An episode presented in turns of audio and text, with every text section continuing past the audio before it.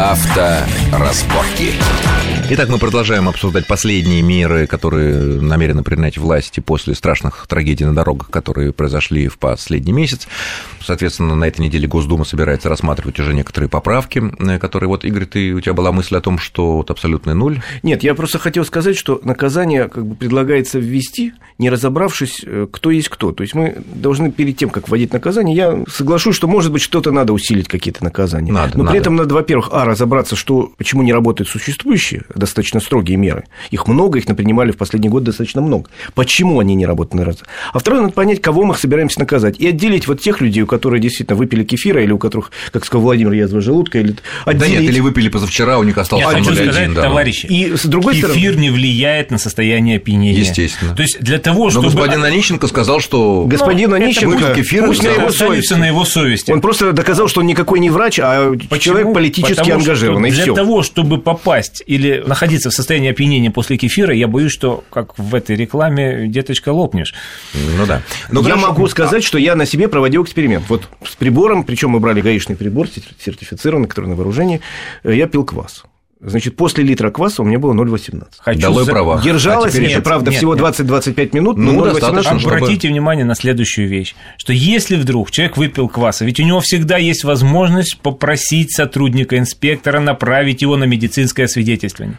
Медицинское освидетельствование предусматривает двухкратное С интервалом, э, да. дутие в трубочку с интервалом в 20 минут. И никакой квас, даже литр э, в процессе естественной иллюминации человека, то есть протрезвления, соответственно, ничего, никакого состояния опьянения установлено не Хорошо. будет. Это, во-первых. Во-вторых, возвращаясь к клинике. У человека, выпившего а, даже пол, пусть литр кваса, а, никаких внешних проявлений состояния Но клиника опьянения- сейчас А не клиники учитывается, нет. клиника не учитывается, нет, поэтому я- пока я это- возвращаюсь к вопросу о том, что- И в новых предложениях, во всех многочисленных, которые мы мы не сейчас слышим, клиники Так вот, никакой нет. Я хотел договорить вот по предложению, собственно, я говорю, отделить надо, с одной стороны, Ну, то любителей есть кто кто, да. а с другой стороны, отделить рецидивистов. Вот тот парень, вот, тот, вот эта сволочь, которая убила... Последний, Русаков? Нет, предпоследний. Максимов. Максимов, который убил этих несчастных детей. Ведь про него э, все знали, что он алкаш, он лишался этих прав, он там такой-сякой. Он садился в пьяном состоянии за руль, и ему совершенно все равно было, какое за это наказание. Да хоть расстрел Абсолютно, сразу. хоть расстрел. Невменяемый. Вот для таких невменяемых надо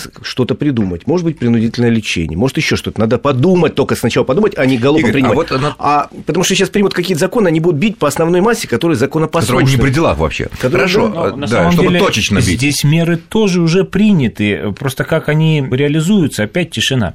Ведь для того, чтобы получить э, водительское удостоверение после лишения, э, необходимо получить правку- э, справку от, в том числе и нарколога.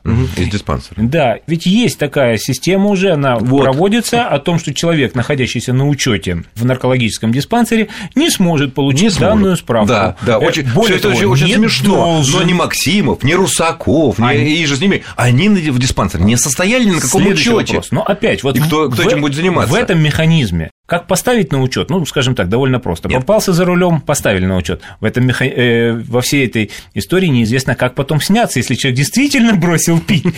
Ну, давайте мы немножко отойдем в сторону от э, именно конкретного э, промилле. На мой взгляд, вот поддержите меня или нет, может быть, как-то удастся с помощью депутатов, общественников продвинуть эту идею, что э, обеспечение нормальной безопасности вот здесь и сейчас, а не то, что через там, месяц придет штраф этому Русакову за превышение скорости, можно одним простым способом, чтобы дороги патрулировала полиция. Вот есть отрезок или там несколько дорог, Да. или квартал, и вот они с утра до вечера всю свою смену тупо там ездят. Может быть, даже это не ГАИ, это как в Америке, там нет ГАИ. Александр, Там есть просто полиция, вот они ездят. И если они видят, или им звонят, что там какой-то сумасшедший, ну, я не знаю, всех подрезает, прыгает из ряда в ряд, превышает скорость, они немедленно, через две минуты его остановят и будут уже выяснять, что у него наркотики, выпивка и так далее, и так далее. Потому что, мне кажется, это единственный способ спасти жизнь. В общем, Потому да. что все, Один именно здесь главных. и сейчас. А, Потому что в обоих Александр. случаях эти неслись долго, много километров по Москве.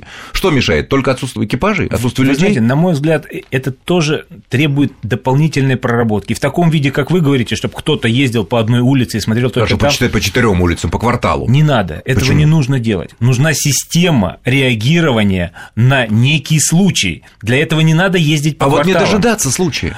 Не Э, дожидаться нет, я имею в виду, например, звонок о том, что автомобиль на дороге ведет себя неадекватно. Вот что. И при этом там должен должен появиться полицейский, Сколько? он не должен Его... там находиться постоянно. Не постоянно, он вот должен иметь возможность через 3-5 минут, как это в той же Америке, вопрос. отцепить он эту машину. Он должен появиться. Значит, Но должен быть недалеко. Говорю, основной упор, мне кажется, надо делать на культуру вождения. Если у нас есть некий запрет, надо добиваться, чтобы люди этот запрет мы согласен, выполняли. Владимир, пока мы будем надеяться на культуру нашего повышения, культуру нашего вождения, то мы потеряем еще огромное количество да. людей, известных Кстати. и неизвестных. Кстати, а вот у нас же, смотри, ты общаешься с руководством ГАИ, или там московском ГАИ, ведь показывают огромный такой ситуационный комнат, огромный зал с там десятки камер в виде в режиме реального времени. Можно видеть, что происходит на улице, ну, видно номера, все что угодно, потоки всевозможные. Они что, не видят, что вот эта странная машина ведет себя себя. Она, может быть, она, строго говоря, не нарушает. Она едет там, не знаю, по Москве 100 километров. Ну ладно, ну подумаешь, там это там 300 рублей. Но это что-то странное в этой машине. Она скажет,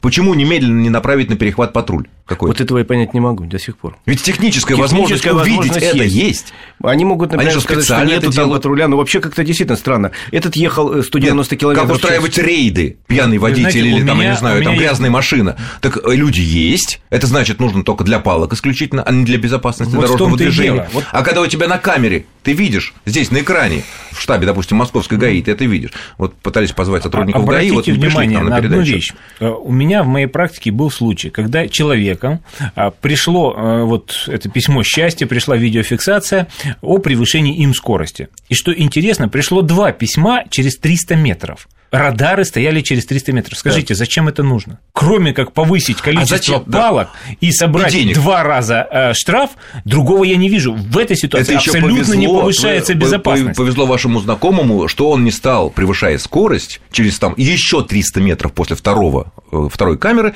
никого ты не сбил. Но с другой стороны... То есть эти камеры не влияют на Безусловно, безопасность? Абсолютно Цель верно. камеры, вот вообще так, то, что, как их устанавливают за границей, там же обязательно должен стоять знак предупреждающий. Предупреждение, да. И плюс Это... ко всему, там речь идет о стационарно установленных камерах, о тех, которые стоят на мостах, путепроводах, которые нельзя взять и перенести. Они стоят там, где действительно скорость ограничена. А у нас, э, позволю себе заметить, в области часто наблюдаешь картину, когда машина с тонированными стеклами, видимо, гражданская, стоит рядом с радаром.